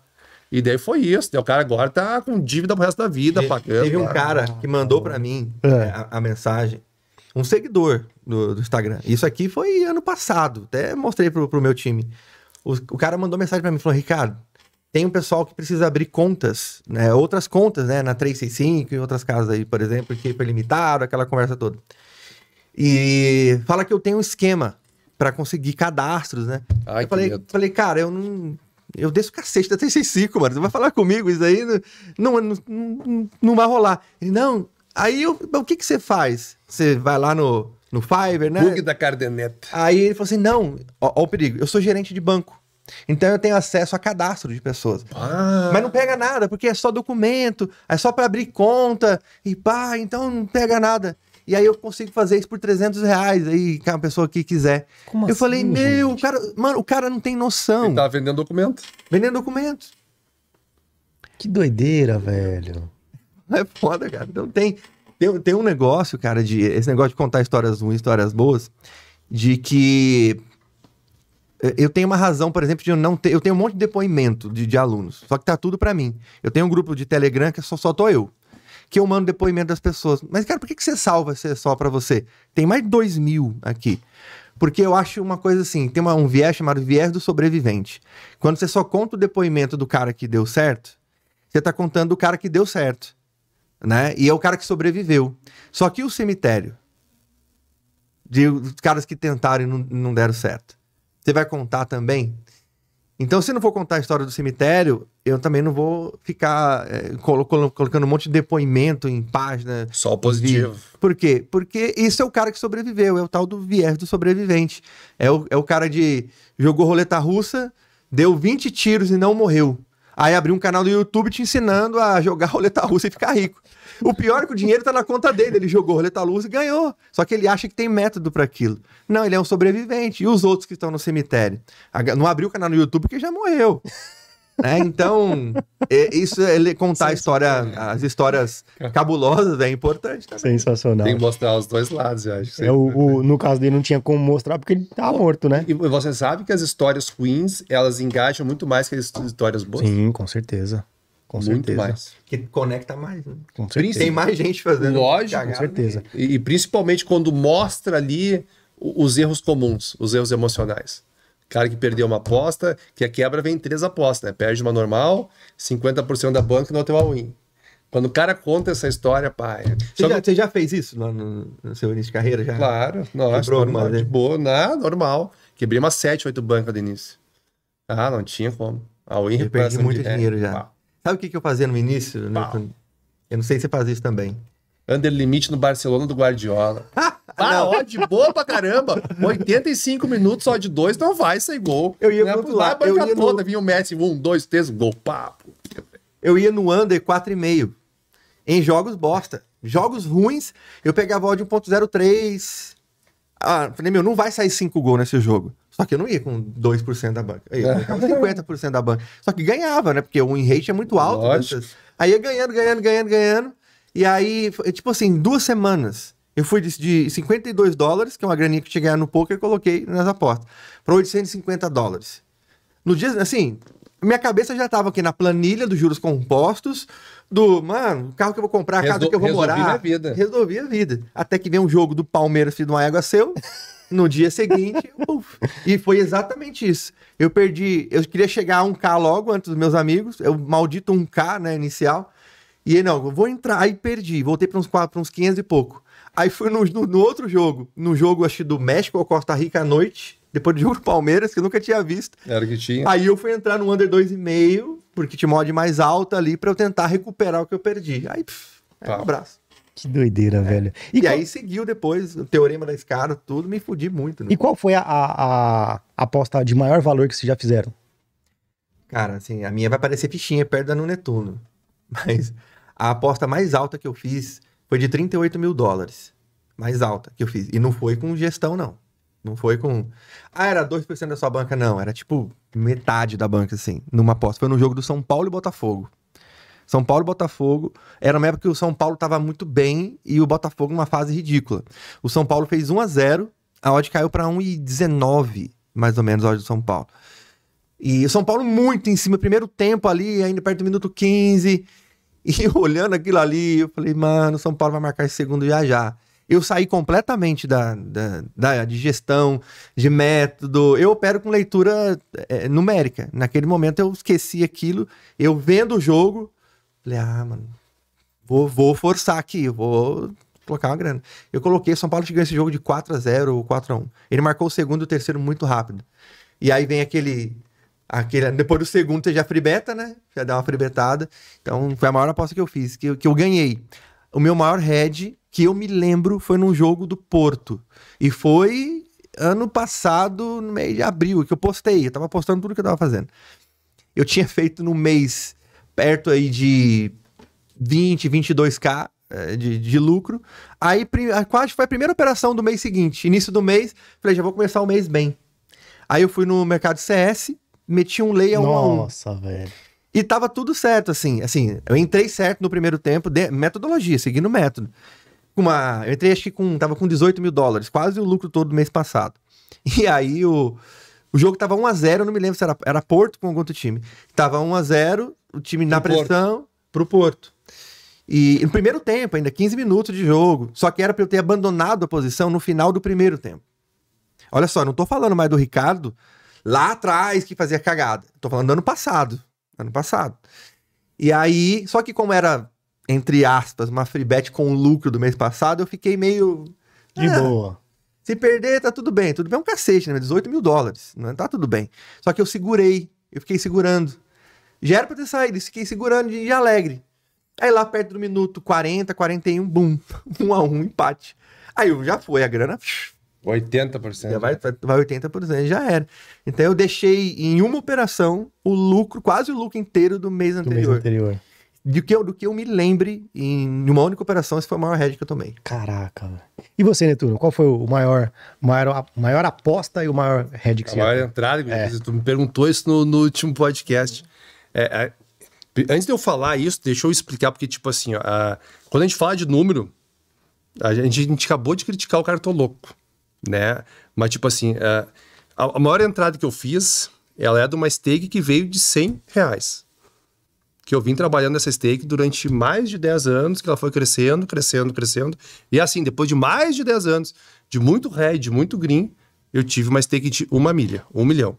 Que eu ia usar nessa Copa do Mundo. Que eu não vou usar essa stake nessa Copa. Agora. Não, vou tenho usar. mais essa stake. Essa não, eu não tenho condições emocionais de trabalhar com esse volume de dinheiro. É pesado. É pesado. E eu fui fazer isso na Eurocopa passada. E daí fui, me programei, eu digo, vou fazer, tá certo? Liquidez pra caramba na Eurocopa do ano passado. Fui fazer a primeira entrada, não dava, porque tive que pedir pra Betfair aumentar o meu, meu limite de exposição, que não era. Eles aumentaram lá, demoraram quase 10 dias pra aumentar. E nós tínhamos um jogo de Hungria e Alemanha na Eurocopa. E eu fiz essa mesma entrada agora na última data FIFA que também teve Hungria e Alemanha. Eu não me lembrava que, esse, que essa entrada, e o head que eu tomei essa entrada, tinha sido Hungria e Alemanha. E eu fui entrar agora um mês, um mês atrás, e quando eu fui com a galera no Discord, falei, galera, vou entrar aqui nesse Hungria e Alemanha. E veio o Jorge, um português, e ele falou, Neto, é- esta foi a entrada que tomaste head ano passado. Eu digo, não. Não lembras? Foi no jogo da Alemanha, mas não foi contra o Hungria. Ele foi sim, eu digo, não foi. E foi, foi no Hungria na mesma entrada. Eu repeti a mesma entrada agora, esse- só que o stake menor agora. 900 É, era mil. Hungria. É. Não. Era Hungria e Alemanha. É é uma entrada que eu faço no final do jogo. Sempre quando eu tenho dois gols de vantagem. Ou seja, é uma entrada onde dá um rendimento pequeno do green, também dá um rendimento, dá um head pequeno quando toma gol, só que ela implica em tu ter que fechar a Fechar a posição. posição. Porque se eu tomar o segundo gol contra a posição, eu perco a stake inteira. Né? E eu opero fazendo isso aqui há muitos anos. Só que nesse jogo do Alemanha e Hungria, foi um jogo onde eu aumentei a stake que nem um psicopata, né? E sempre que a gente aumenta stake, a gente toma head, tem uma regra. E daí Não sei porquê, mas é, não sei porquê, mas sempre tem. E daí quando eu tomei o gol, se eu não me engano, tava 2x0 pra Hungria, eu entrei em back Hungria, ou tava 1x0 pra Hungria, eu entrei em Alemanha. Não lembro qual foi a situação da Euro. E beleza, eu não podia tomar dois gols da Alemanha. Era essa a situação. E, se não me engano, foi o Thomas Miller, ou Goretzka, ou cruzamento do Thomas Miller, gol do Goretzka, alguma coisa assim, gol do Goretzka. Beleza, red. Até aí tudo certo. Tomei um red, vou fechar como eu faço há muitos anos.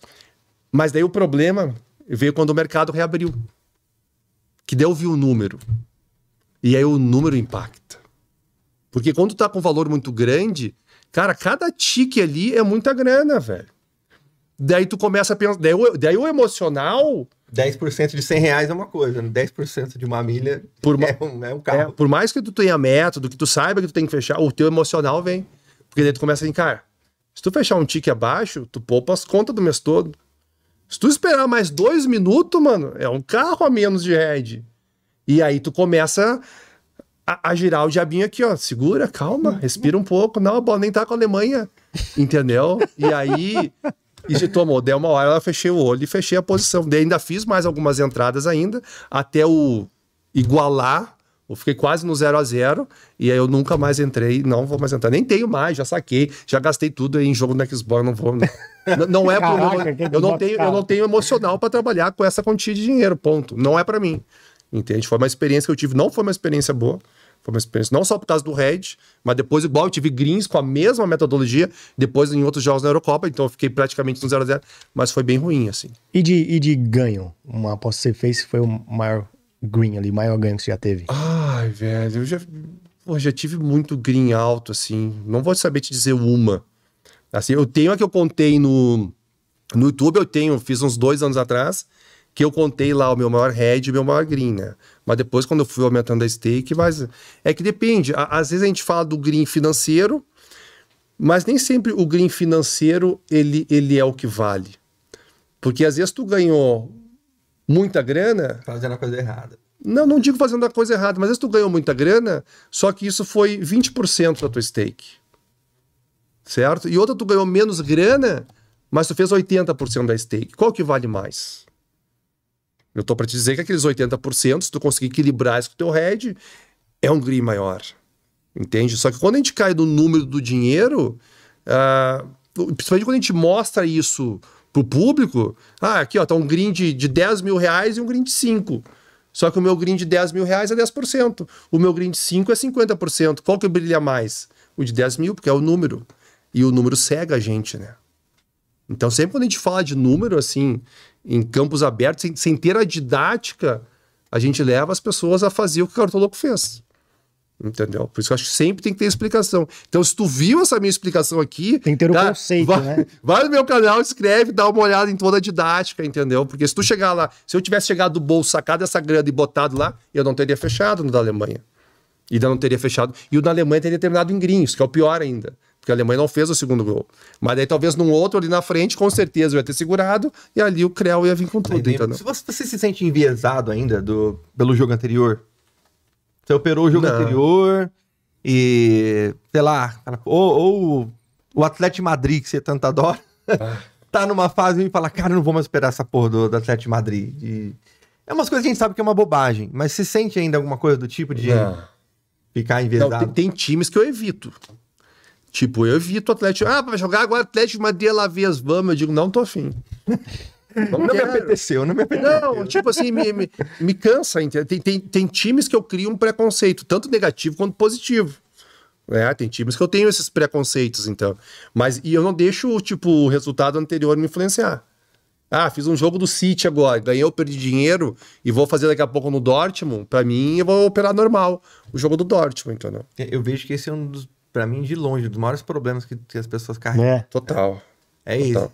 Ela deixa, ela tem a impressão de que, ó, tomei três heads seguidos, um over HT. Ele acha que a chance do próximo jogo sair o gol é maior. E não E é? não é. Hã?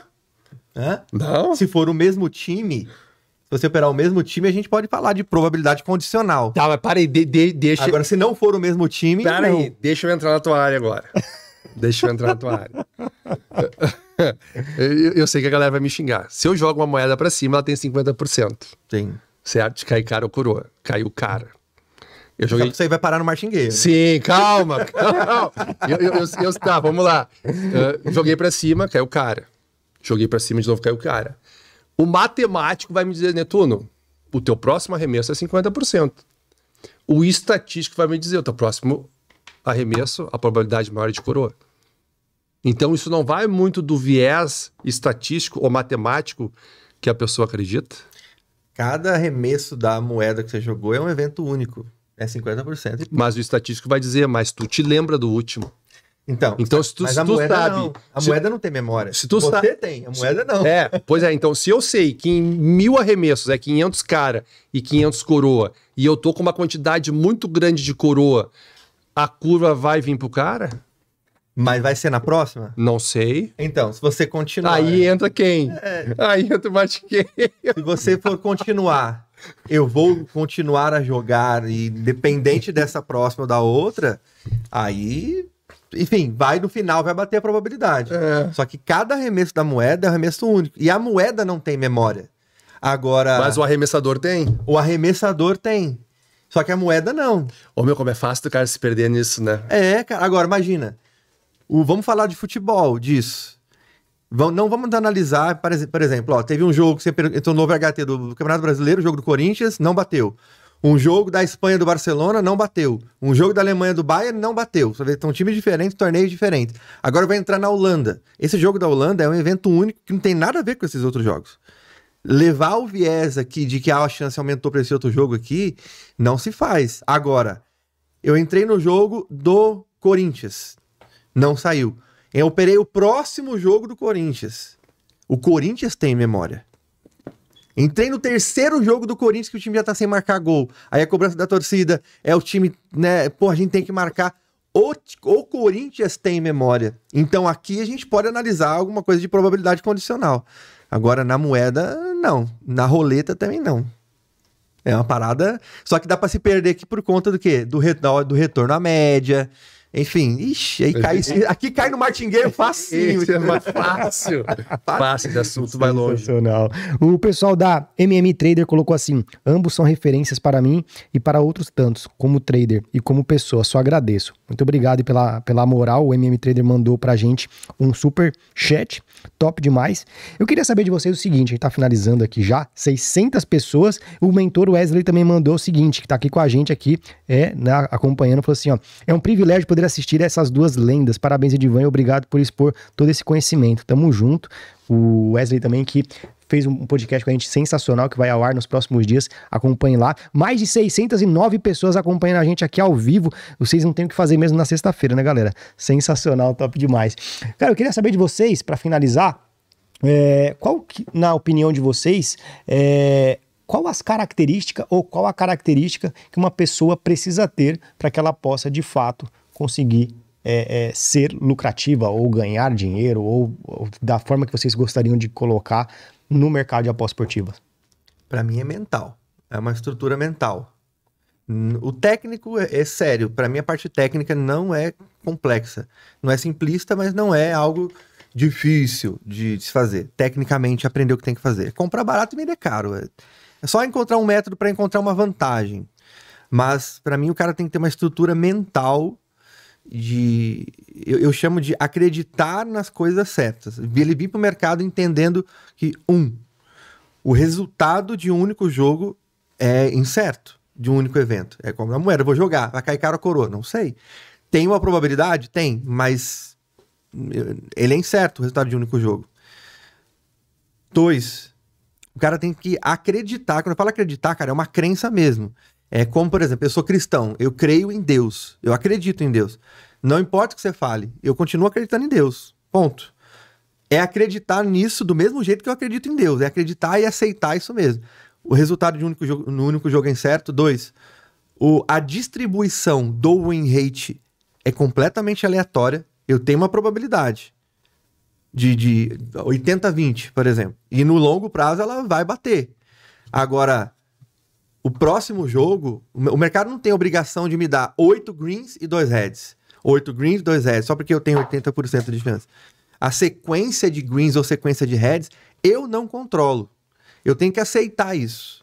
Então o cara tem que ter isso é, é, na cabeça dele. Mas que mesmo assim, mesmo um resultado de um único jogo sendo incerto, que a distribuição do win rate é aleatória, se ele conseguir uma vantagem que seja com leitura de jogo visual, com leitura numérica, com leitura gráfica, com leitura de mercado, alguma coisa que aumente a probabilidade dele vencer de forma validada e seguir aceitando aquele risco com a gestão. O objetivo da gestão, ele tem um objetivo primário de você não quebrar.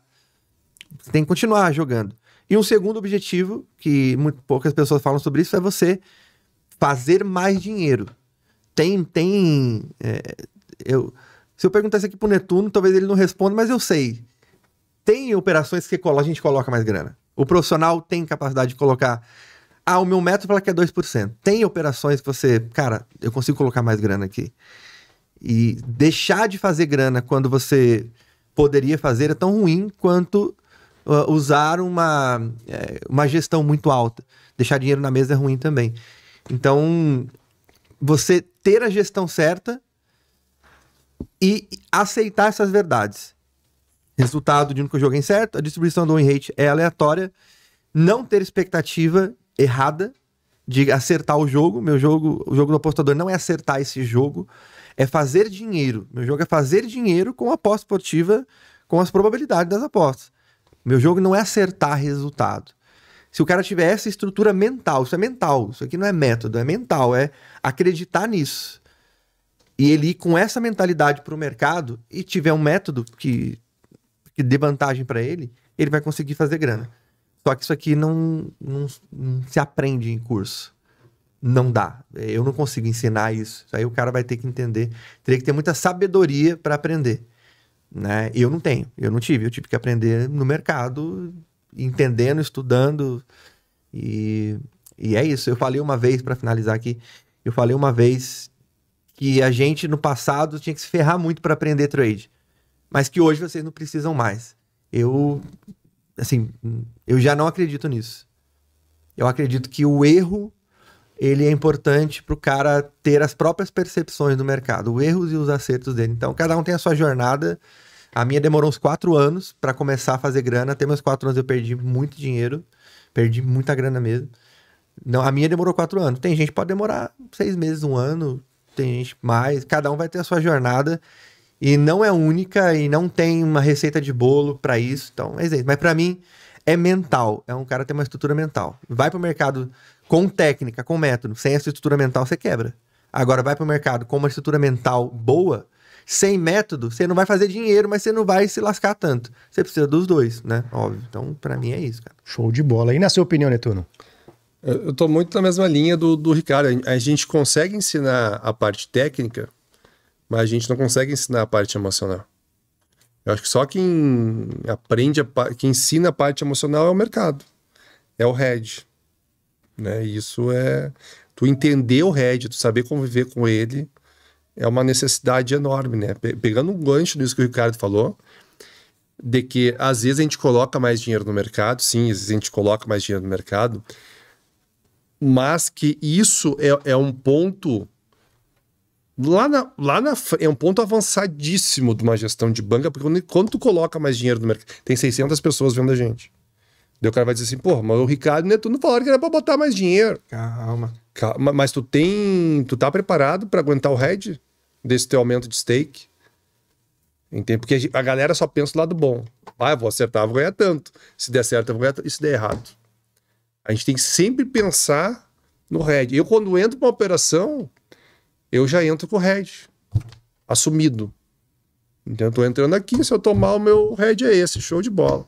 Mas nem deu head, mas eu já sei isso. Isso já aceitou o risco. Do... Já aceitei o risco da situação. Entendeu? Isso me ajuda. Então, tipo assim, tipo, ah, não, meu Netuno e Ricardo falaram que eu vou botar mais, vou botar. Mas tu tá preparado. Há quanto tempo tu faz esse método para botar mais dinheiro? Tu vai fechar na hora que tu tiver que fechar ou tu vai tremer a perna? Ou tu vai, ter, tu vai começar a ter esperança? Tá? Essa, essa parte é muito importante. E eu acho que essa parte de tu entender isso, que essa parte, que, é, que essa parte emocional toda, eu acho que o mercado que vai ensinar. Eu acho que a gente consegue ensinar a parte técnica. Hoje no YouTube tu aprende técnica pra caramba, mas a parte emocional, que é o que vai fritar o ovo lá na frente, tu vai ter que aprender operando operando, tomando head, pegando green, tomando head, passando bad rush, superando, então. Eu acho que é muito por aí. Muito por aí. Sensacional. E o que vai, não vou dizer facilitar, mas o que vai fazer com que tu consiga chegar num ponto de estabilidade emocional para ir pro mercado é o método. Sem ele é muito. Tu tem que ser uma pessoa muito fora da curva, bah, não tenho método nenhum, cheguei agora do mercado, opero e vou ser um cara lucrativo daqui a anos. Tu vai, ter, tu vai ter que ser um cara muito diferente. Sensacional. A maioria das pessoas comuns que nem nós chegam, se não tiver método, vai pum, pum, pum, pum, bater a cabeça na parede. Top demais. Tá finalizando aqui, o Marcelo Coelho mandou assim: esse podcast é uma verdadeira aula, deveria até ser cobrado, comunidade fulgrana na área. Top demais. Meus irmãos, quero agradecer a vocês aqui. Nós estamos finalizando aqui, já tá é, é, batendo mais de uma hora e quarenta aqui de, de conteúdo puro. Né? Queria que vocês deixassem a sua a redes sociais de vocês, né? É, também o Ricardo falar é, também do, do MBA dele, que lançou agora recentemente, para que a galera possa cada vez mais, dificilmente, dessas pessoas que estão nos acompanhando não conheça vocês, mas porventura alguém que não, não conhece, deixa aí as redes sociais e os projetos de vocês aí pra gente finalizar. Show. Só uma pequena correção. Não é MBA minha. Eu, é, nós fomos uh, convidados para uh, eh, fazer, ajudar a, a, a, os doutores em data science da universidade entenderem o que é a pós-esportiva. E eles, cara, tem ciência aí, vamos criar uma MBA. Mas, cara, isso não é da Full Trader, assim, de. Eh, não quero que seja da Full Trader, que seja minha. É uma conquista muito grande, mas é nossa, é nossa, cara. É, isso é muito maior que eu. É um reconhecimento da academia científica de, de um, um, cara, são eh, doutores em data science analisando conteúdo. Falou, cara, perfeito, isso aqui é uma ciência, uma ciência de dados. É, então, é, a Universidade Unama, que é uma da, acho que é a maior universidade da região norte do país, criou uma MBA em Data Science com ênfase em apostas esportivas. Olha que, que incrível. E o cara vai sair com uma pós-graduação, uma especialização para mercado. Não é uma especialização de mestrado, não. É especialização para o cara usar no mercado. E não é só, só, só sobre aposta. O cara vai conseguir trabalhar em N outras funções, né? Com uma carreira como um cientista de dados. E, enfim, vai ser. A gente já fez, já fez uma.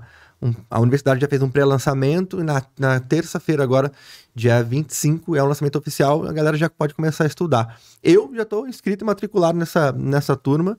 É, o Netuno já foi convidado para dar aulas lá, a gente só tem que a, a pegar uma, uma agenda né? O Netuno, o Theo, já falei com o Danilo, uma galera importante, porque isso não é meu, é, é muito maior que eu. É, é, a comunidade séria de que tá apanhando esse tempo todo, que tá segurando, que tá se, né, se mantendo no mercado, falando de aposta de maneira séria. Isso eu acho que é uma conquista para todo mundo, para trazer mais respeito pra gente e mais referência. Né? Galera que fala, ah, isso é jogo de azar. Cara, calma aí, né? não é bem assim. Então, é isso. O pessoal pode me acompanhar no, aqui no YouTube como Full Trader ou no Instagram como arroba Full Trader, você encontra lá também. E quem quiser saber da MBA é só digitar no meu direct MBA, digita MBA que aí tá rolando um fluxo de, de automação para liberar pra galera como é que faz para se inscrever lá. Bola. E você, Neturo, meu querido, tá, tá, tá ficando aqui também no, na tela, Full Trader aqui, tá aqui na nossa tela, aqui falando, mostrando certinho. E você, meu querido, para uh, eh, tem projetos, tem quer deixar suas redes sociais, é, quais são as novidades? O meu, meu projeto é me aposentar depois da Copa. o... Não, se quem quiser acompanhar, aqui no YouTube tem Netuno Trader, o canal, no Instagram é Netuno82, sempre com dois T. Tá, tá aqui na, na telinha, e, Netuno é, 82, com dois T's. E, e, e dá os parabéns pro Ricardo, embora ele diga que não é dele, mas ele que, que encabeçou o MBA, que eu acho que traz uma, traz uma quebra de cultura enorme desse meio, né? É muito bacana. Pô, é um MBA sobre a parada, não é um negócio ali, né? É, acho que é, uma, é, uma, é, algo que nós não tínhamos, né? Acho que legitima muito esse meio para que a galera não saia fazendo loucura e perdendo dinheiro de qualquer jeito. Sensacional. Galera, tenho a agradecer vocês pela, pela vinda aqui, pela disponibilidade. Foi uma verdadeira aula, dois monstros sagrados aqui. Eu aprendi muito mais. Eu gosto sempre de. Eu gosto. Eu, eu tenho uma característica que eu gosto de ouvir. Então, quanto mais eu ouço, mais eu aprendo. E vocês que são referência aqui, a gente tem que somente ficar quieto, escutar o que vocês têm para falar, que é muito obrigado pela, pela, pela vinda. Sabe que sempre o espaço está aberto para vocês quando vocês quiserem vir. Tenho a agradecer por mais um conteúdo agregador para a comunidade. Muito obrigado, Ricardo. Muito obrigado, Netuno, meus irmãos. Obrigado, obrigado você e parabéns mais uma vez pelo espaço. Um, é um espaço extremamente democrático, né? É o espaço aqui da Divan, que todo mundo vem aqui, vem aqui, deixa o seu recado, deixa a sua ideia, deixa a sua mensagem. E quem conectar com aquilo, porra, achei legal, serviu para mim. Ah, não serviu para mim, pô, beleza. Então, acho o seu espaço super democrático aqui. A gente consegue discutir qualquer tipo de ideia, então parabéns, parabéns pelo programa aí. Tamo junto, tamo junto. Galera, é isso então, tamo juntão, é nóis e até o próximo Show de Bola Podcast. Show, show.